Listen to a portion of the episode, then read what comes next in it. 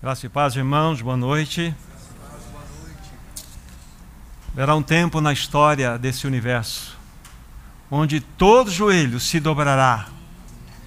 Joelhos que estão nos céus, na terra e debaixo da terra. E toda língua confessará que Jesus Cristo é o Senhor para a glória de Deus Pai. Esse é o nosso Senhor. Ele está sentado no mais alto, elevado trono desse universo, amados irmãos. Esse é o amado da nossa alma. E nós estamos reunidos diante desse nome poderoso nome de Jesus Cristo. E é por ele que nós estamos aqui nesta noite. Nós vamos orar, pedir que ele continue a revelar-se a nós pela sua palavra. Ele já está no nosso meio, muito mais real ele é em sua presença do que esse ar que respiramos pelo Espírito Santo que passeia entre nós, está em nós também. Então, que nessa noite a palavra venha ao encontro e também dê encontro ao nosso coração. Vamos pedir ajuda àquele que pode verdadeiramente oferecê-la a nós. Querido Pai Celestial, no nome, no nome precioso do Teu amado Filho Jesus, nós te pedimos, conceda-nos espírito de sabedoria e de revelação para que possamos conhecer de modo pleno o teu propósito revelado em Cristo Jesus. Ah, bondoso Pai, ilumina os olhos do nosso coração. E nós te pedimos de modo especial, abra a carta de Efésios para nós dessa noite, a partir dessa noite.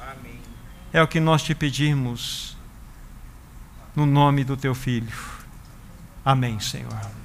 Vamos tomar três porções das Escrituras Sagradas deixá-las aí em registro. Efésios capítulo 2, versículo 6. Efésios 2,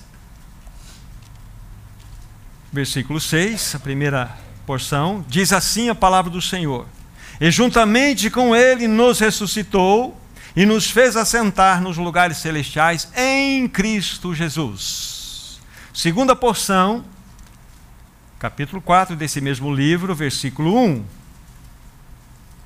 Rogo-vos, pois eu, o prisioneiro no Senhor, que andeis de modo digno da vocação a que fostes chamados. E por fim, mais uma citação nesse mesmo livro, capítulo 6 agora, versículo 11. A palavra de Deus assim diz: Revesti-vos de toda a armadura de Deus para poderdes ficar firmes contra as ciladas do diabo. Nós vamos guardar essas porções lidas, porque nem mesmo hoje iremos trabalhar nelas de modo muito pontual, mas aqui encontram-se as três passagens guias para nós em todo o tempo que estivermos estudando esta carta. Como alguns ou a grande maioria de vocês sabem, o encargo que está no meu coração está falando aos irmãos sobre o livro de Efésios e o eterno propósito de Deus o que, que nós vamos fazer hoje? Nós vamos fazer uma apresentação desse livro aos irmãos. Mesmo sendo uma apresentação, nós teremos muita revelação, nós teremos muita direção para a realidade prática de nossas vidas. E inicialmente o que eu gostaria de dizer para os meus irmãos é mostrar como que alguns irmãos do passado enxergavam, viam este livro tão precioso que é o livro de Efésios. Em linhas gerais, todos eles eram concordes que este livro, na realidade, essa carta aos Efésios, supera todas as demais cartas que Paulo escreveu. Paulo escreveu 13 na sua totalidade, 13 cartas. E na grande maioria dos estudiosos, eles são concordes em pensar que esta carta supera todas as demais. Um irmão que viveu no final do século XIX, início do século XX, A.T. Pearson, ele foi um presbiteriano, ele foi um missionário, um escritor, um teólogo. Ele disse o seguinte a respeito dessa carta: ele a chamava assim, Epístola do Terceiro Céu. E por que ele assim chamava Efésios?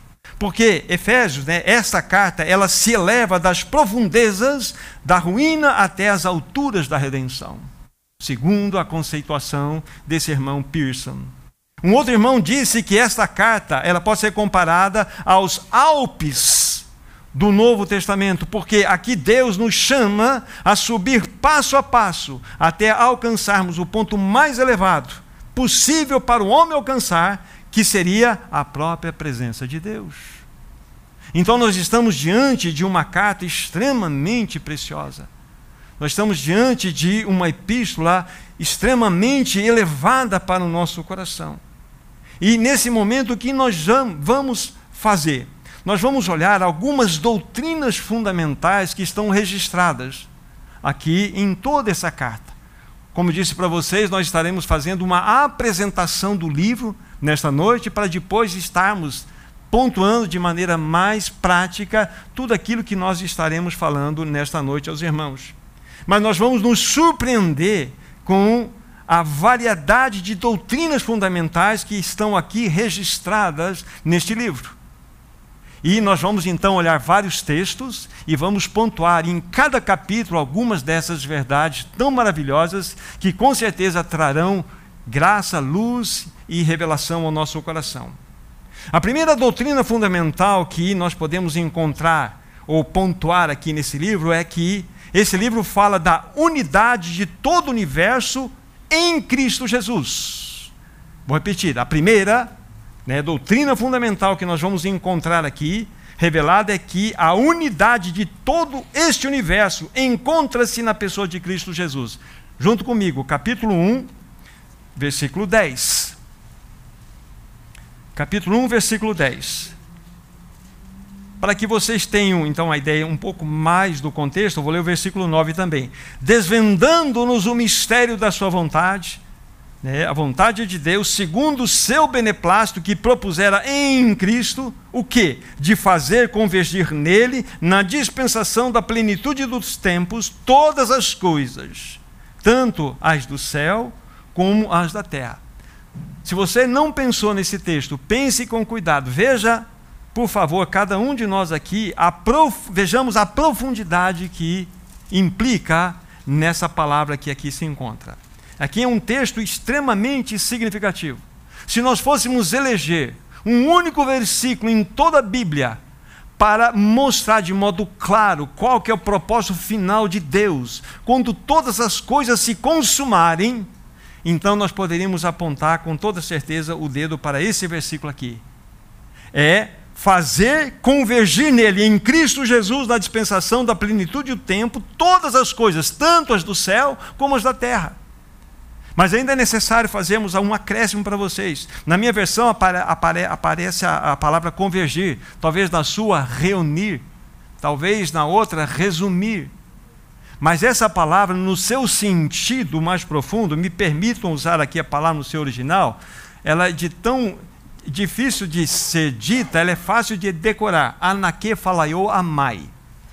E por que, que essa palavra ela é importante para nós? Eu quero destacá-la exatamente para chamar a atenção de vocês. Porque aqui nós temos a soma de duas outras palavras.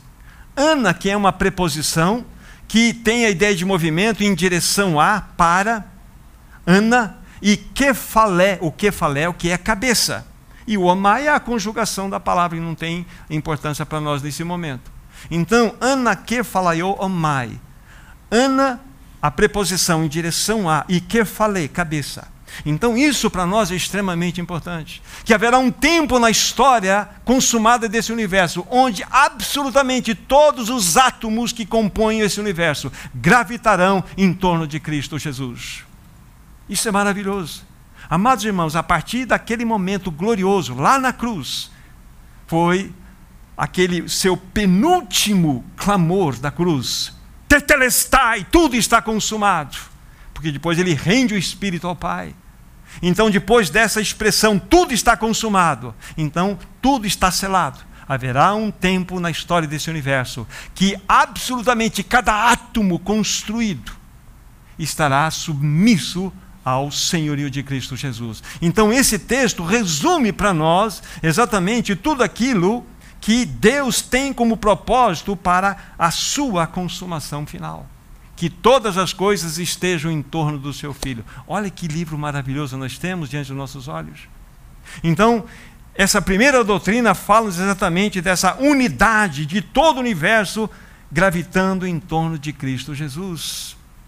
Vocês se lembram Uma vez eu citei para vocês aqui, há um irmão, né, um holandês chamado Abraham Kuyper, foi um grande estadista, um grande teólogo da linha reformada reformacional, e ele diz o seguinte: que não há um único centímetro quadrado em todas as designações do nosso ser, desse universo, que não, que não esteja debaixo do senhorio de Cristo Jesus.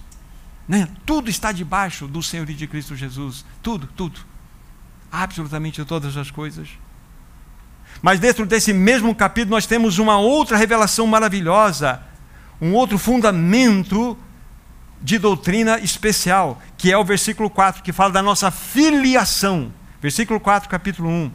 Aí está escrito assim: Assim como nos escolheu nele antes da fundação do mundo, para sermos santos e irrepreensíveis perante ele, e em amor, verso seguinte, nos predestinou para ele para a adoção de filhos por meio de Cristo Jesus, segundo o beneplácito da sua vontade.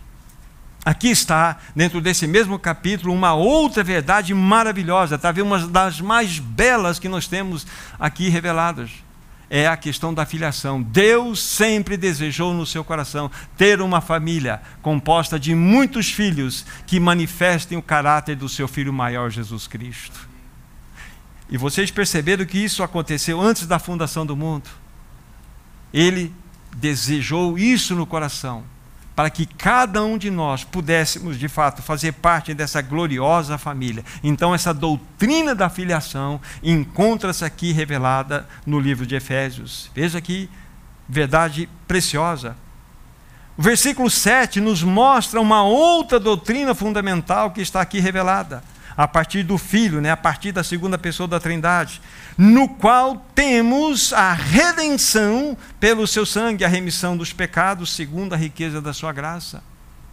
Vejam como que Efésios vai nos mostrando os fundamentos das reais doutrinas que regem o cristianismo.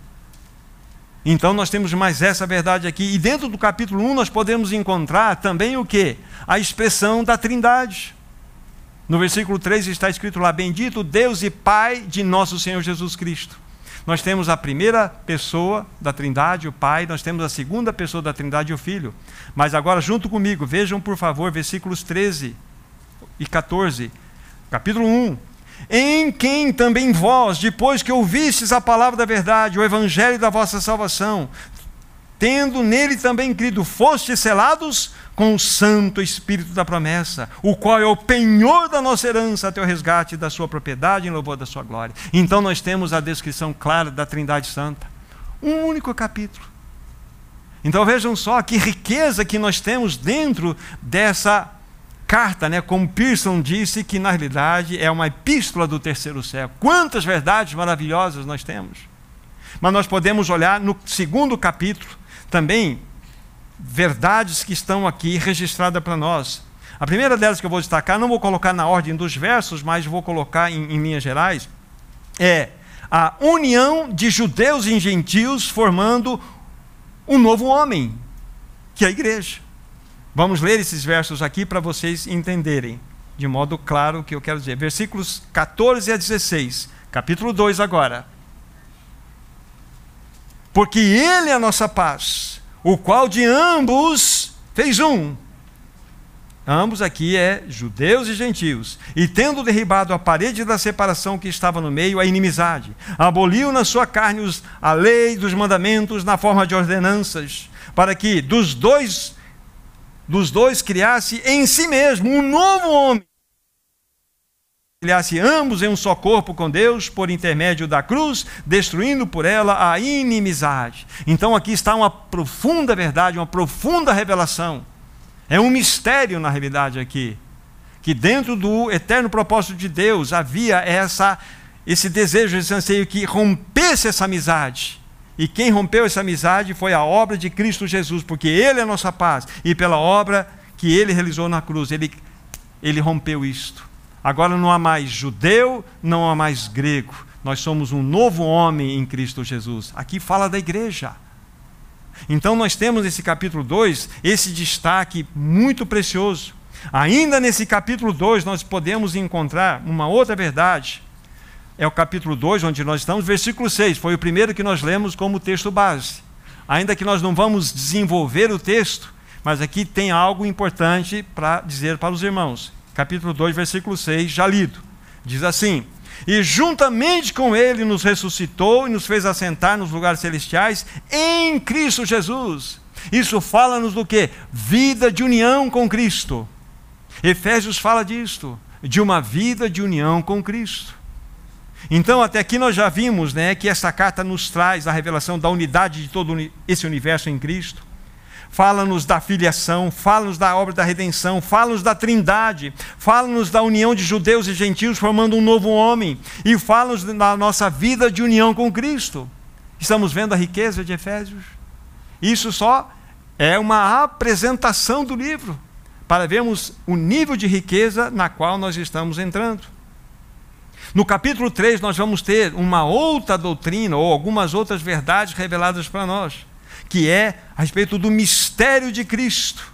Capítulo 3, versículos 3 a 6. E esse mistério de Cristo, já adianto, não é nada mais do que a igreja. É o mistério de Cristo, a igreja, aquilo que ele há pouco falou anteriormente. Então, versículo 3, capítulo 3, versos, diz assim: Pois segundo uma revelação que me foi dado, conhecer o mistério, conforme escrevi há pouco, resumidamente, pelo que quando ledes, podeis compreender o meu discernimento, o mistério de Cristo, o qual em outras gerações não foi dado a conhecer aos filhos dos homens, como agora foi revelado aos seus santos, apóstolos e profetas no Espírito, a saber que os gentios são coerdeiros, membros do mesmo corpo e coparticipantes da promessa em Jesus Cristo por meio do Evangelho. Olha que promessa maravilhosa. Então, o capítulo 3 nos mostra esse mistério de Cristo que é a igreja. E esse mistério nada mais é do que o rompimento dessa amizade que existia entre judeus e gentios. Cristo veio através da sobra da cruz perfeita e agora não há mais judeu, não há mais gentil, nós somos um novo homem. Deus tem um único povo na face dessa terra. Deus não tem uma dicotomia de povos, Deus tem um único povo nessa terra, é a sua igreja. Nesse mesmo capítulo 3, versículo 8, fala-nos que, olha pela revelação que o Espírito deu a Paulo, fala-nos de algo maravilhoso. Verso 8: A mim, o menor de todos os santos, me foi dada esta graça de pregar aos gentios o evangelho das insondáveis riquezas de Cristo. Paulo, um homem conhecido por escrever de maneira tão condensada, tão sucinta, tantas verdades, que para explicar a carta de Efésios você precisa ir dentro de uma biblioteca e ali você tem centenas e centenas de livros, você encontrará milhares de livros, simplesmente aqueles autores debruçando diante de Deus, buscando revelação daquilo que foi dado a Paulo de uma maneira tão condensada. Este é o livro de Efésios. As insondáveis riquezas, as inescrutáveis riquezas de Cristo são apresentadas através do anúncio do Evangelho. Então aqui está mais algo precioso desse livro, nessa apresentação que estamos fazendo. Né? A igreja é o mistério de Cristo Jesus e também a respeito das insondáveis riquezas desse Cristo que revela-se no Evangelho. Já no quarto capítulo, nós temos no versículo 1, lido também, mostra-nos algo extremamente prático, que eu colocaria aqui a doutrina que envolve a conduta do cristão a conduta do cristão. Rogo-vos, pois eu, o prisioneiro no Senhor, que andeis de modo digno da vocação a que fostes chamados. Se vocês forem depois estudar, e eu vou já incentivá-los a fazer isto, vocês vão encontrar em torno de nove vezes o verbo andar, em toda a carta. E vocês precisam examinar da maneira como ela é aplicada e como isso é importante para nós. O verbo andar. Então aqui mostra-nos que Efésios também fala de uma conduta prática da nossa experiência. Nós não estaremos falando isso de modo pontual hoje, não haverá possibilidade disso, mas depois nós vamos mostrar que essa carta ela pode ser dividida em duas partes. Os três primeiros capítulos, uma parte, e os três finais capítulos, são os últimos três últimos, os últimos três, uma outra parte. Onde nós temos a revelação da doutrina, a revelação, a visão celestial, e depois nos na segunda parte, o aspecto doutrinário, o aspecto prático da nossa existência. É o que nós estaremos vendo depois. E calhará muito depois voltarmos aqui nesse verso e outros que vamos estar considerando. Então, a primeira verdade doutrinária que apresenta-nos aqui é a respeito da conduta do cristão. Em outros termos, poderíamos falar da santificação, da nossa vida em santificação, mais de Cristo e menos de nós. Outros termos, a mesma verdade. Nesse mesmo capítulo 4, nós encontramos também outras verdades maravilhosas. Vou destacar apenas mais uma aqui. Fala-nos, o capítulo 4, na sequência, da unidade do Espírito, mas também fala-nos da unidade da fé. O que Paulo queria dizer para nós com isto? Porque duas vezes aparece a expressão unidade da, do Espírito, depois a unidade da fé. O que Paulo quer nos mostrar? No versículo 3, a primeira unidade, a unidade do Espírito. Esforçando-vos, capítulo 4, diligentemente, por preservar a unidade do espírito no vínculo da paz. Veja aqui, há uma palavra importante para nós aqui: preservar. Preservar a unidade do espírito. Se você só pode preservar algo existente, essa unidade do espírito ela foi alcançada pela valorosa obra de Cristo Jesus na cruz pelo derramamento do seu sangue naquela cruz. Foi comprado por elevadíssimo preço. E essa unidade não foi conquistada por nós, ela não pode ser conquistada, ser algo que faz parte do nosso esforço. É algo que nós devemos receber pela obra de Cristo e agora preservar essa unidade do Espírito. Então nós não temos que conquistá-la, é preservá-la.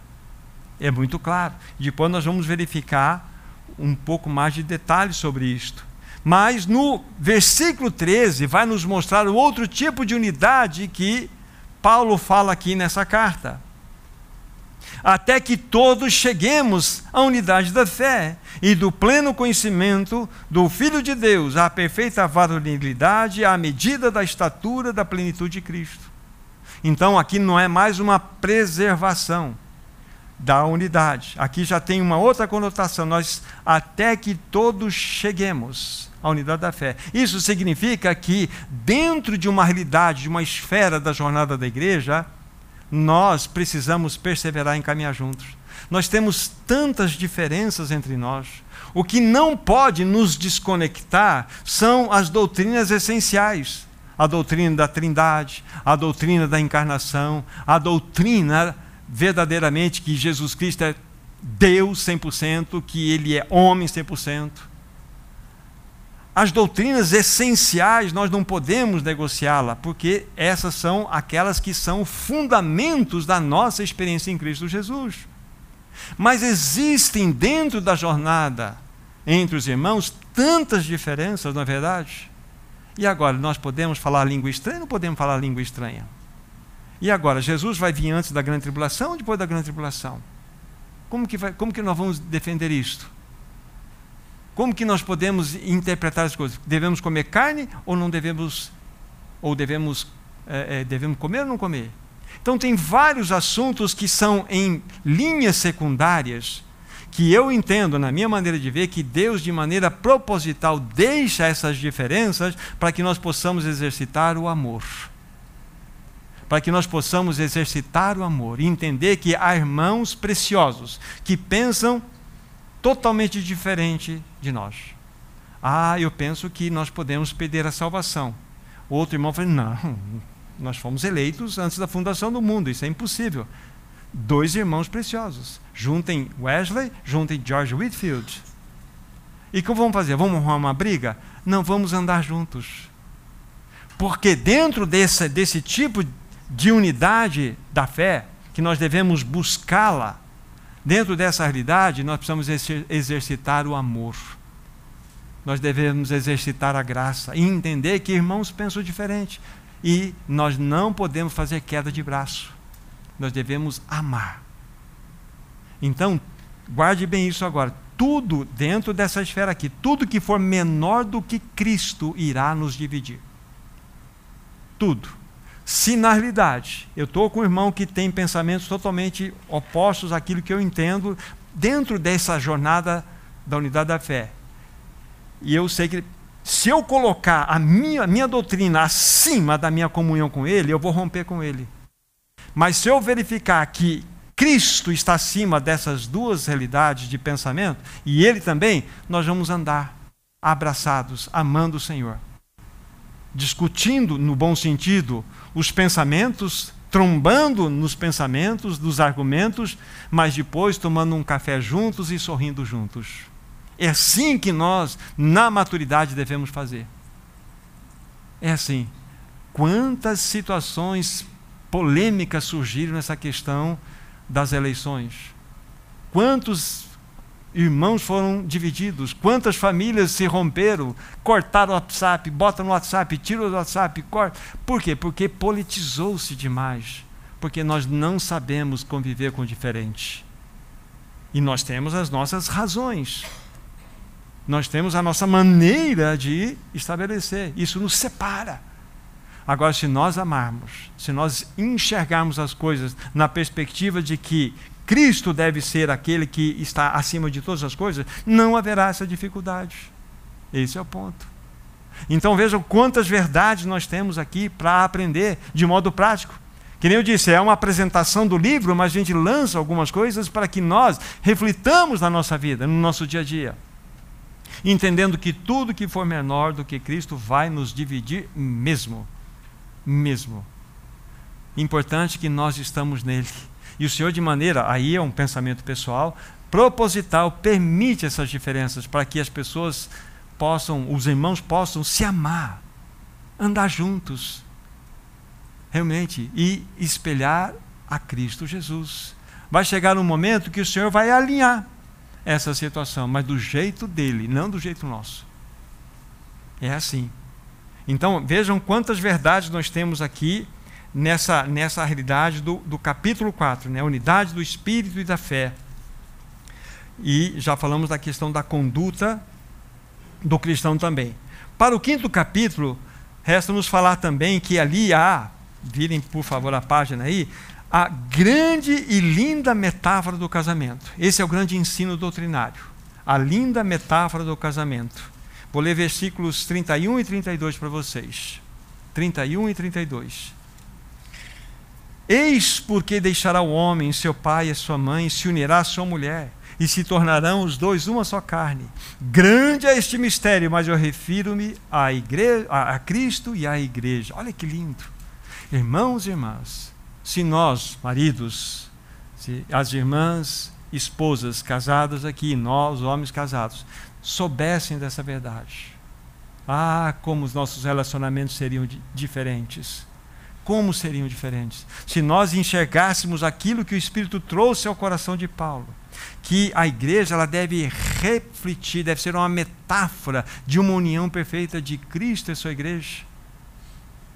Só que é tão diferente, na é verdade. É tão diferente. Então, é um texto que leva-nos a refletir. Então, dentro desse capítulo 5, nós temos essa realidade maravilhosa. Essa realidade tão preciosa que deve ser, de fato, observada por nós. Poucas vezes a gente menciona isto, mas o casamento. Nós temos a ceia do Senhor, é uma realidade espiritual, não é isso? O batismo é uma realidade espiritual. Ouça o que eu vou dizer: o casamento é uma realidade espiritual. O casamento é uma realidade espiritual. O casamento não é um contrato. O casamento não é uma união de um homem ou mulher, ainda que o seja, mas é muito mais do que isso aos olhos de Deus. Então, os nossos olhos devem ser abertos para enxergar isto. E quando nós enxergamos isto, então o casamento ganha uma outra conotação. E nós vamos buscar na palavra quais são os papéis que nós devemos exercer para que um casamento possa refletir essa realidade. Esse é o ponto. Efésios fala-nos disso. Olha a riqueza desse livro maravilhoso. Então, já no teu coração e fala assim: Senhor, faça-me um marido conforme a tua palavra. E você também, minha irmã, fala assim: Senhor, faça-me uma esposa conforme a tua palavra eu quero amar o meu marido. E o marido fala assim: eu quero cuidar da minha esposa. Esse é o ponto. Nós vamos experimentar realidades maravilhosas. Então vejam só como Efésios ele é riquíssimo dessas verdades. Então nós temos essa, esse destaque, né? outros, mas estamos colocando alguns apenas como doutrinas fundamentais que estamos apresentando para os irmãos. E no capítulo 6, né, o último capítulo, nós temos aqui, vamos colocar como doutrina essencial, né, a atitude do cristão diante do inimigo. Efésios fala disso também. A atitude do cristão diante do inimigo. Aí, capítulo 6, do versículos 10 a 17. Aí nós temos todo o relato do que envolve, vamos dizer assim, a batalha na qual nós estamos envolvidos. Repetindo, né, capítulo 6, versículo 10 em diante. Quanto ao mais, sede fortalecidos no Senhor e na força do seu poder, revestivos de toda a armadura de Deus, para poderdes ficar firmes contra as ciladas do diabo. Porque a nossa luta não é contra o sangue e a carne, e sim contra os principados e potestades, contra os dominadores desse mundo tenebroso, contra as forças espirituais do mal nas regiões celestes. Portanto, tomai toda a armadura de Deus, para que possais resistir no dia mal, e depois de teres vencido tudo, permanecer inabaláveis. Estai, pois, firmes, cingindo-vos com a verdade, vestindo-vos com a coraça da justiça, calçai os pés com a preparação do evangelho da paz, embraçando sempre o escudo da fé com o qual podereis apagar todos os dados inflamados do maligno. Tomai também o capacete da salvação e a espada do Espírito, que é a palavra de Deus. Olha que texto maravilhoso. Que texto maravilhoso que nos ensina a pelejar. Irmãos, a igreja, ela, ela não está no mundo como que fosse um parque de diversão como fosse uma Disneylândia espiritual. A igreja encontra-se num campo de batalha. O inimigo quer nos distrair, quer nos chamar a atenção, quer nos cativar e buscar o melhor desse mundo. Mas esse mundo, ele está debaixo de uma opressão maligna. Olha, olha aqui quem são os nossos inimigos, amados irmãos. Você não luta contra sangue e carne, você luta contra potestades, contra principados, contra poderes desse mundo tenebroso, forças espirituais das regiões da maldade.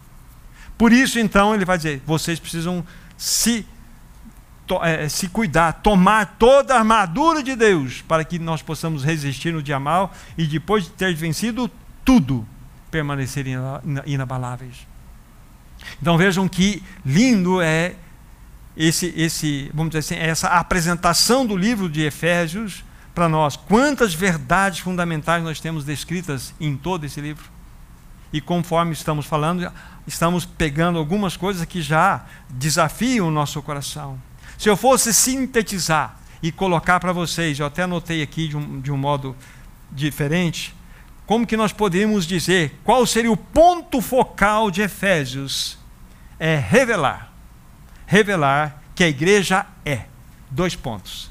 Tudo está aqui em Efésios: o corpo de Cristo, o novo homem, a habitação de Deus, o mistério de Cristo, a noiva de Cristo e a guerreira de Cristo. Tudo aqui em Efésios. Então, aqui, esses pontos sintetizam para nós aquilo que Efésios tem como ponto focal em apresentar. Repetindo, né? é revelar que a igreja é o corpo de Cristo, o novo homem, a habitação de Deus, o mistério de Cristo, a noiva de Cristo e a guerreira de Cristo. Tudo isso em Efésios. Então é por isso que aqueles irmãos do passado, quando tocaram essa carta, observaram a riqueza que ela é. A riqueza que ela traz, de fato, é um livro maravilhoso, é uma epístola, como Pearson disse, do terceiro céu. E a grande maioria dos estudiosos a colocou como a principal de todas as cartas escritas por Paulo. Lembra-se, foram 13 que Paulo escreveu. Efésios é uma carta extremamente elevada, linda. Então eu quero encorajar os meus irmãos a lerem Efésios. Eu não quero colocar aqui o que eu vou falar em exagero, mas eu vou repetir o que eu ouvi. O irmão disse o seguinte: para que nós possamos começar a acessar aquilo que o Senhor deseja trazer ao nosso coração hum, através da leitura, devemos ler 60 vezes uma carta. 60 vezes. E essa carta rápida. São 155 versículos apenas. Então começa a ler uma vez por dia. É muito rápido a leitura. e vai anotando, vai grifando, vai rabiscando aquilo que o Espírito começa a falar para vocês. De repente, essa carta ela tem intimidade com você. Você começa a, a passear nela com o seu coração. Então eu quero encorajar aquilo que eu falei que eu faria depois, estou fazendo agora, a lermos esta carta. Se não, não precisa ler 60, talvez não seja essa a sua situação. Mas se você ler 10, olha a vitória que você vai alcançar. Mas persevere. Não desista. Não desista. Faça um propósito no seu coração. Seja disciplinado. Assim, eu vou ler. Porque, na medida em que nós tivermos a oportunidade aqui, o que vamos estar fazendo? Apresentando essa carta. Hoje estamos colocando a apresentação geral dela para os irmãos e encorajando os irmãos a ler. Agora, alguns detalhes dessa carta. Né? Onde Paulo estava quando ele escreveu essa carta? Paulo estava em Roma mas ele estava preso em Roma. Apenas um pouquinho da história. Paulo já estava vindo de um aprisionamento em Cesareia. Dois anos ele estava preso lá. Depois vocês consultam o livro de Atos. Aí ele, então, é mandado para Roma, e ali ele vai ficar mais dois anos. Então, somando, são quatro anos de aprisionamento ali. Mas nesses dois anos em Roma, foi quando Paulo então recebeu do Senhor a revelação dessa carta. Então, Paulo, quando escreveu essa carta, ele estava preso em Roma. Rapidamente, para não, não perdermos aqui a linha do raciocínio daquilo que aconteceu na sequência, o apóstolo Paulo, então, vai chegar num determinado momento, ele é solto dessa primeira prisão. Então, ele ele vai ficar por um período, não vou arriscar dizer o período, não é um período longo, a gente vai perceber o porquê. E nesse período de intervalo aqui, quando ele sai dessa primeira prisão, ele vai escrever 1 Timóteo e Tito. Na sequência, ele é preso, mas agora, na sua segunda prisão em Roma, ele é preso como um criminoso. Amando de Nero, no Império Romano. Vocês se lembram por quê? 18 de julho de 64, Nero mandou por fogo em Roma. Dos 14 bairros que existiam em Roma, 10 foram completamente consumidos. Os quatro que sobraram, notoriamente, eram habitados por judeus e a grande maioria cristãos. Nero, buscando um álibi para o seu crime, ele julgou, jogou toda a sua culpa nos cristãos. Então vamos pegar o líder.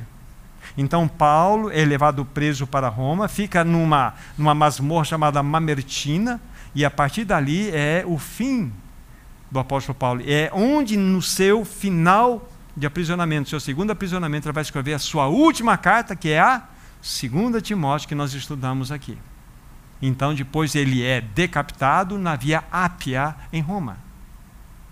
Só para estendermos a história. Mas voltando para o seu primeiro aprisionamento, então Paulo ele está lá e ele escreve esta carta. Nessa primeira prisão, ele escreveu esta carta. Mas ele escreveu somente esta carta? Não. Ele escreveu outras três cartas. Além de Efésios, ele escreveu Filipenses, Colossenses e uma pessoal chamada Filemon.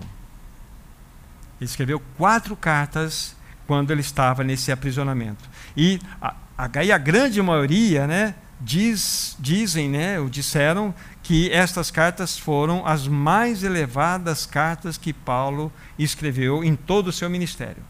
E estas cartas, elas são chamadas de maneira proposital, de, propositalmente de cartas de outono do apóstolo Paulo. Por que elas foram chamadas de cartas de outono? Um estudioso da Bíblia chamado Scroggie, ele pegou as 13 cartas do apóstolo Paulo e dividiu nas estações do ano. Por exemplo, as primeiras cartas que Paulo escreveu, segundo ele coloca, né, 1 Tessalonicenses e 2 Tessalonicenses, é a primavera do início do ministério do apóstolo Paulo, quando ele escreve essas cartas iniciais. Mas depois chega o verão, ou seja, ele começa a escrever outros tipos de cartas, de epístolas, como as cartas de verão, as cartas fortes, Romanos, Gálatas, Coríntios, cartas fortes, cartas pesadas, cartas doutrinárias. E depois, então, no outono, Paulo já avançado em idade, ele já está preso. Então ele vai escrever as cartas de outono, que são essas quatro que nós acabamos de nos referir. Já na linha do inverno, segundo Scrogg, já no início do inverno, ele vai escrever 1 Timóteo Tito, e naquele inverno profundo, que é sua última e derradeira carta, o canto do cisne do apóstolo Paulo, ele escreve 2 Timóteo. Então, por isso que as cartas de outono levam este nome. Então, Efésios está dentro dessas cartas aqui. Algo interessante sobre a vida do apóstolo Paulo também, dentro da apresentação do livro de Efésios. Depois nós vamos colocar de maneira prática o que nós devemos é, estar estudando nesse livro. Mas algo interessante sobre o apóstolo Paulo, segundo um estudioso, da sua conversão até a sua morte, somam-se 33 anos. Quando ele se converteu, quando ele conheceu a Cristo, a estrada de Damasco, etc., até a sua morte, 33 anos. E esse estudioso, muito argutamente, o que, que ele fez? Ele dividiu esses 33 anos em três períodos de 11 anos. E aqui nós temos lições preciosas para nós, as quais eu vou expor para os meus irmãos aqui. Nesse primeiro período de 11 anos, esse irmão chamou ou chamou esse período de anos do silêncio. Agora quero que vocês abram comigo Atos dos Apóstolos, capítulo 9. Atos, capítulo 9. Então, nesse primeiro período, né, esses primeiro, primeiros 11 anos, anos de silêncio. Vocês sabem que o início do capítulo 9 apresenta-nos o quê? A conversão de Saulo, não Paulo, Saulo de Tarso. Ele estava respirando ódio no coração. E a Bíblia nos mostra mesmo ali como que um touro que estava bufando, ele estava indo em direção a Damasco para prender aqueles que eram do caminho. E nós já estudamos isso aqui, já vimos claramente o que aconteceu com ele aquela luz fulgurante ao meio-dia, muito mais forte do que o sol, aparece sobre ele e ele cai por terra. Não é isso? E ele, daquela maneira, quem és tu, Senhor? Eu sou Jesus a quem tu persegue. Jesus, não, eh, Paulo não estava, Saulo de Tarso não estava perseguindo Jesus, e sim os seguidores de Jesus. Aí nós temos todos enrolado a história. Então, Paulo, depois de ter aquele encontro maravilhoso com Ananias, ele é batizado, seus olhos novamente são abertos. Enfim, ali há uma experiência profunda do apóstolo Paulo. E Paulo, então, cheio daquele fervor, Saulo, ele, ele é Saulo aqui ainda, cheio daquele fervor que ele já tinha na sua própria carne, naquela potência de homem que havia nele. Então ele sai rasgando o facão para tudo quanto é lado. Aí vejam comigo, por favor, o versículo 22.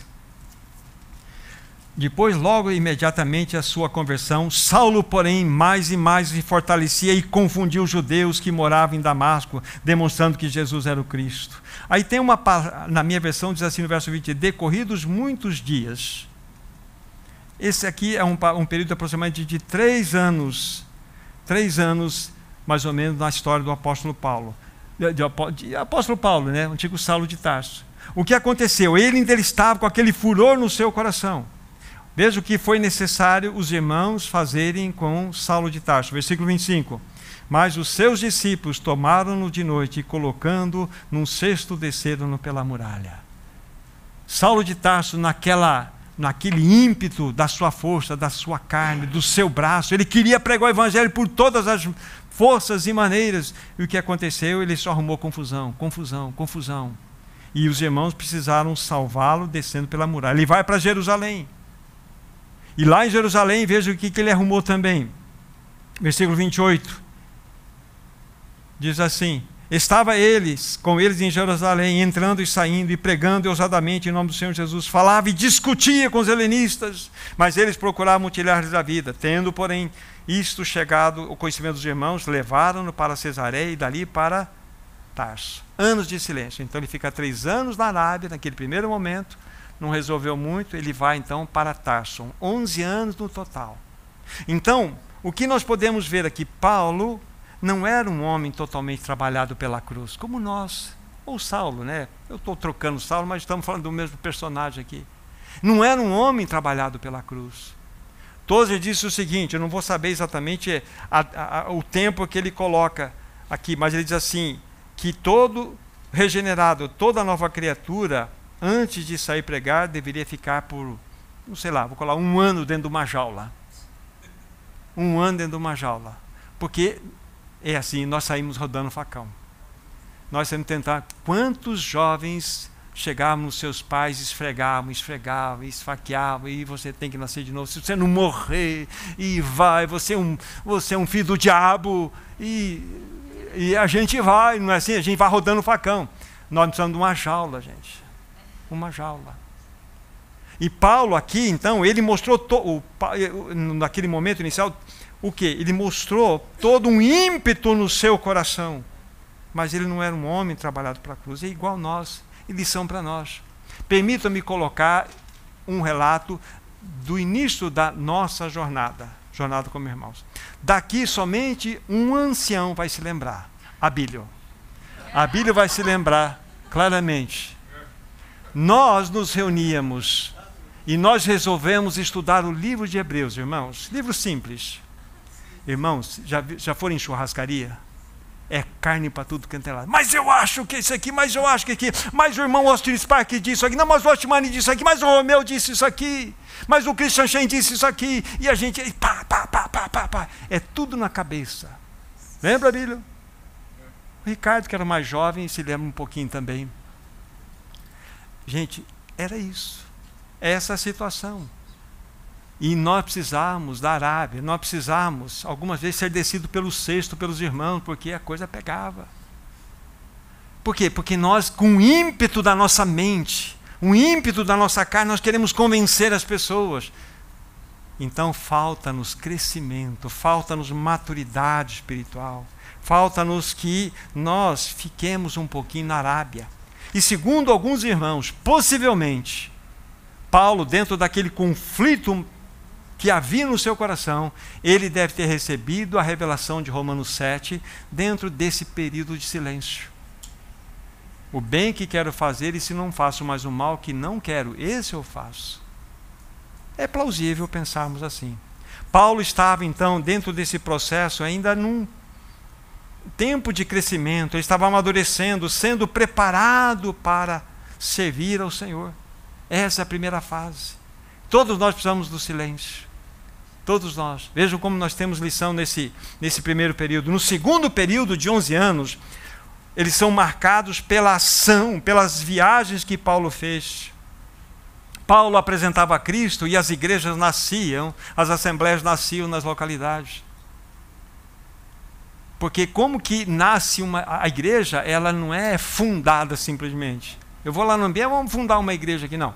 Você apresenta Cristo, a pessoa nasce de novo, você apresenta Cristo, a pessoa nasce de novo. Então aqui nós temos dois, depois três, aí nasce o que? Uma realidade, uma comunhão, nasce a igreja. Então Paulo depois, apresentando Cristo, as igrejas iam nascendo nas localidades. E ao longo do tempo, depois ele passava estabelecia lá os presbíteros, e encorajava os irmãos a isto. Então ele fez muitas viagens missionárias, que foram três, um período de 11 anos dentro dessa batalha. Do capítulo 13 de Atos até o capítulo 20, você tem toda essa descrição. Tá? O que acontece? Paulo está crescendo, ele está amadurecendo em seu caráter, está sendo transformado de glória em glória à imagem do Senhor. Esse é o caminho. Então estamos vendo Paulo saindo de um período de silêncio, que era necessário, onde ele mostrava toda a impetuosidade dele, né, como Saulo de Tarso, sendo trabalhado, agora ele já está num nível maior. Aí entramos no terceiro período, né, dos 11 anos, que é envolve aqui o período das suas prisões, dos seus apedrejamentos, dos seus açoites, quando ele foi fustigado com vara, quando ele enfrentou as voragens do mar. Então, é exatamente nesse momento que o apóstolo Paulo cheios de cicatrizes, cheio já de marcas de Cristo no seu corpo, é que ele vai escrever essas cartas. Nesse momento, Paulo, um homem totalmente quebrado pelo Senhor. O que se via em Paulo nesse momento, agora, nesse período de outono, indo para o inverno, se via em Paulo Cristo. Se via em Paulo um homem que sabia verdadeiramente o que era o caminho da cruz. Isso é maravilhoso. Isso é uma lição para nós. E vamos pegar um outro texto para nós nos certificarmos. Vamos para o livro de Filipenses, que foi escrito dentro desse mesmo período.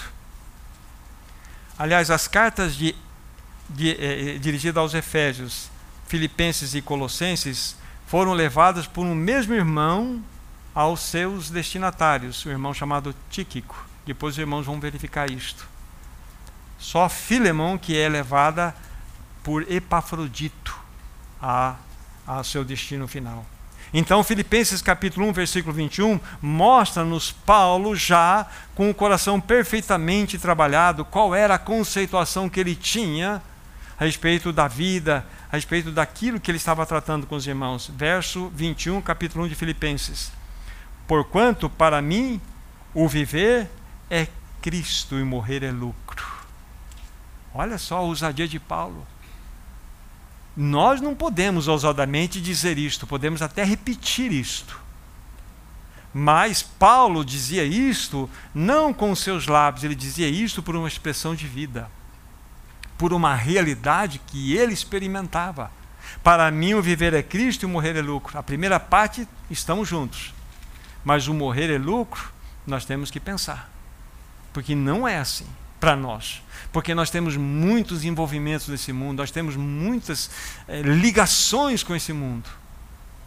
Como aqueles tentáculos do povo, nós estamos grudados em muitas outras coisas. Então aqui mostra o que? A característica de um homem trabalhado pela cruz, um homem desprovido de si mesmo. Nesse mesmo cap eh, livro, capítulo 2, versículo 17.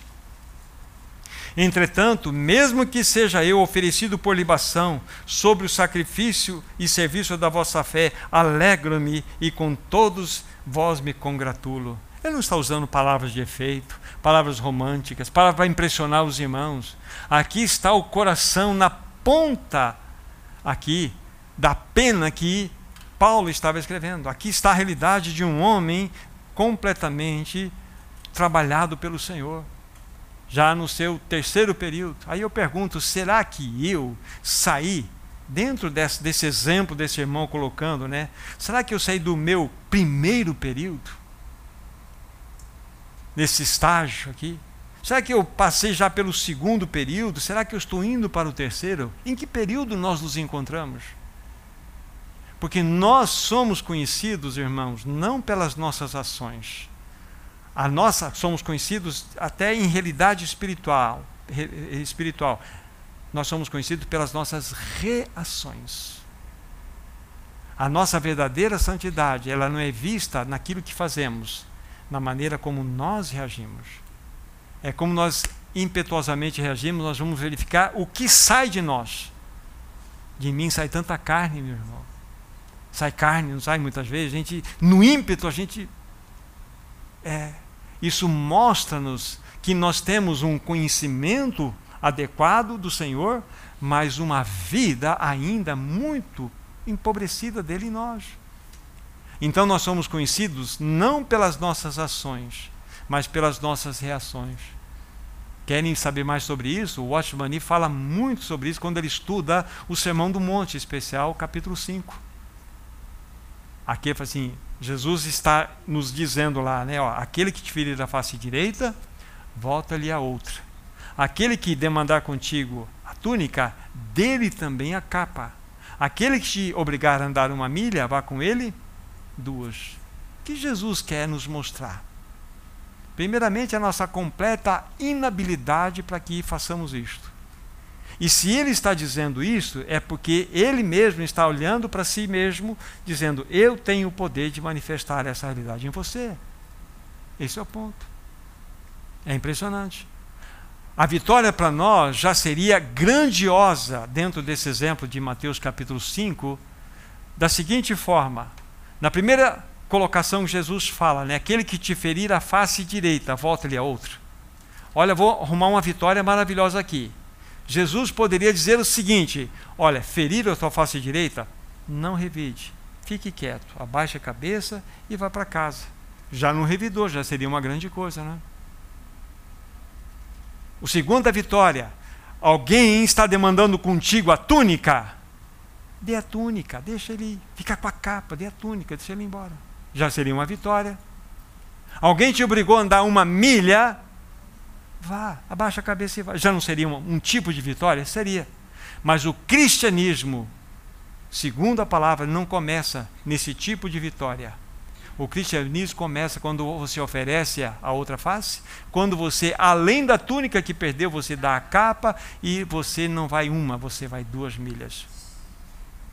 Então Jesus coloca algo totalmente impossível para nós, porque Ele é o impossível que habita em nós, o Deus do impossível, melhor dizendo.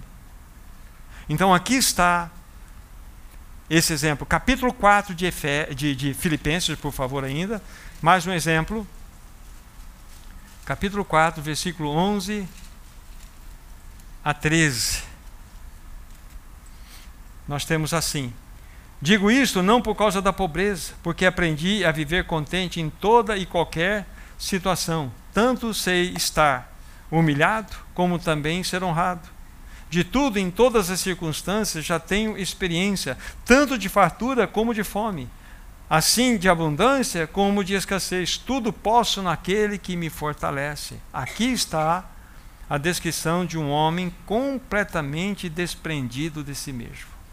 Quem é que podia com o apóstolo Paulo? Na verdade, você quer conhecer a Cristo? Estude Paulo. Estude a vida do apóstolo Paulo. Vejam como que este homem poderia ser apanhado. Olha, vou deixar você passar todas as dificuldades, você vai se tornar o mais pobre de todo mundo, mas eu já aprendi.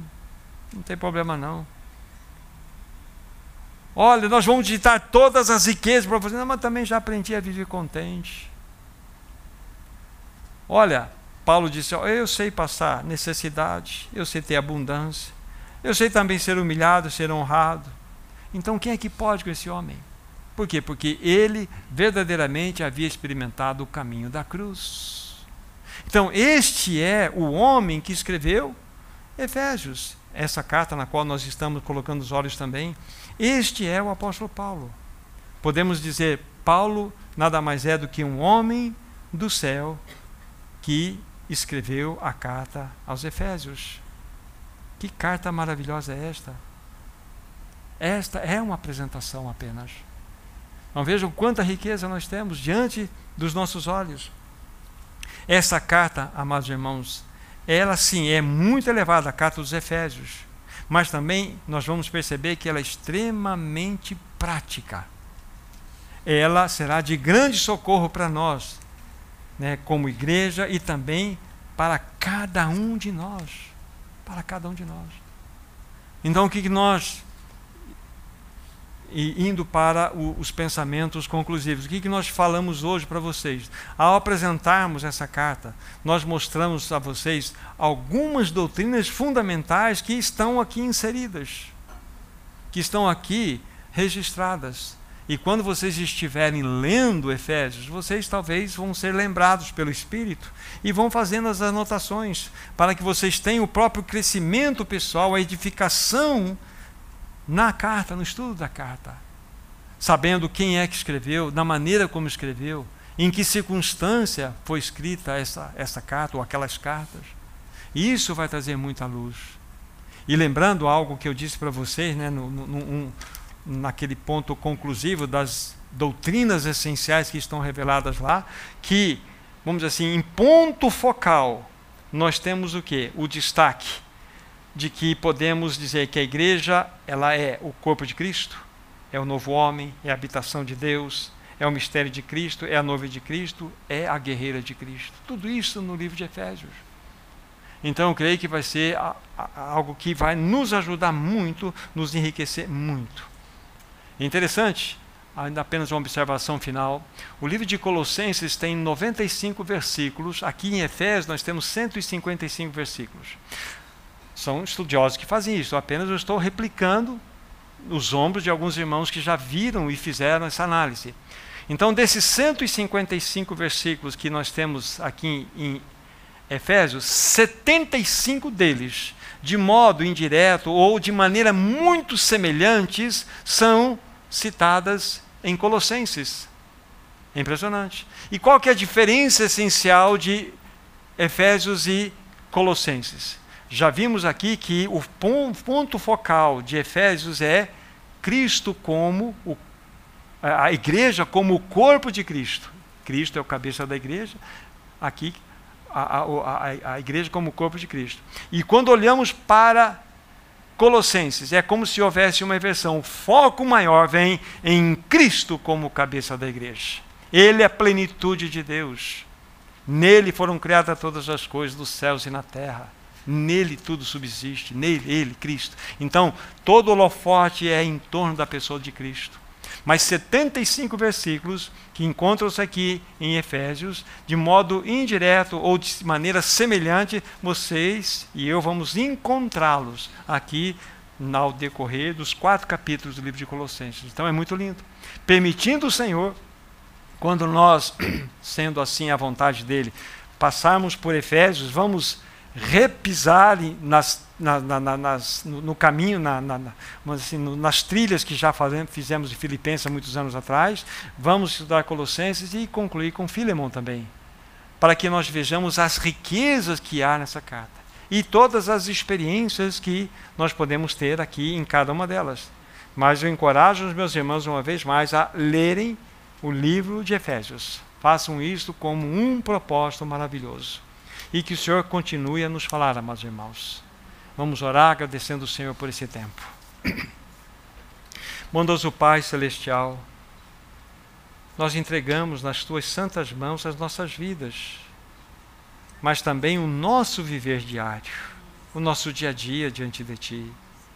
Que a tua palavra não volte vazia para Ti, mas que ela possa produzir frutos que agradem o Teu coração. Quanto a nós, nós queremos ser transformados, ser santificados pela tua palavra, pelo teu falar, pelo agir em nossos corações do teu Espírito Santo. Ah, querido Pai, ajuda-nos ao estudarmos essa palavra, ao lermos nas nossas leituras pessoais, realmente que o Espírito Santo assopre vida, luz ao nosso coração, que nós todos possamos ganhar em revelação, em graça em tudo que estivermos tocando nesse livro. Abençoe tua igreja, abençoe teu povo. Abençoe cada um no poderoso nome do Senhor Jesus. Por ele nós oramos. Amém, Senhor. Amém. Então, nos despedindo, encorajamento final. Ainda você tem tempo antes de dormir, hora que pega lá pelo menos uns três capítulos de Efésios e leiam e ler os três seguintes amanhã. Deus abençoe vocês ricamente nessa semana, irmãos. Graça e paz.